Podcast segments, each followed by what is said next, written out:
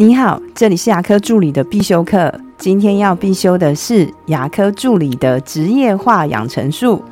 成长是为了自己，好烦哦！我老板最近要我写下我的工作流程与步骤，我怎么会写啊？这是最近一位助理妹妹跟我抱怨的内容。我想告诉你，你不要认为你是为老板而写，你是为你自己而写。把工作量化是管理很重要的部分。把自己的 know how 可以变成可以传承的流程，这是诊所很需要的。没有人一开始就会设计流程、设计步骤，我们都是边做边学边修正。我反而觉得这是一个很好的机会，千万不要用敷衍了事的心态来做，因为你不是为谁而写，你是为自己而写。你的成长并不是为谁而成长，你是为你自己而成长。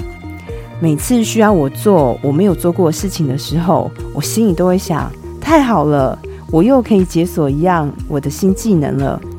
因为我们不是很厉害才开始，而是开始了才会很厉害哦。我的分享就到这边。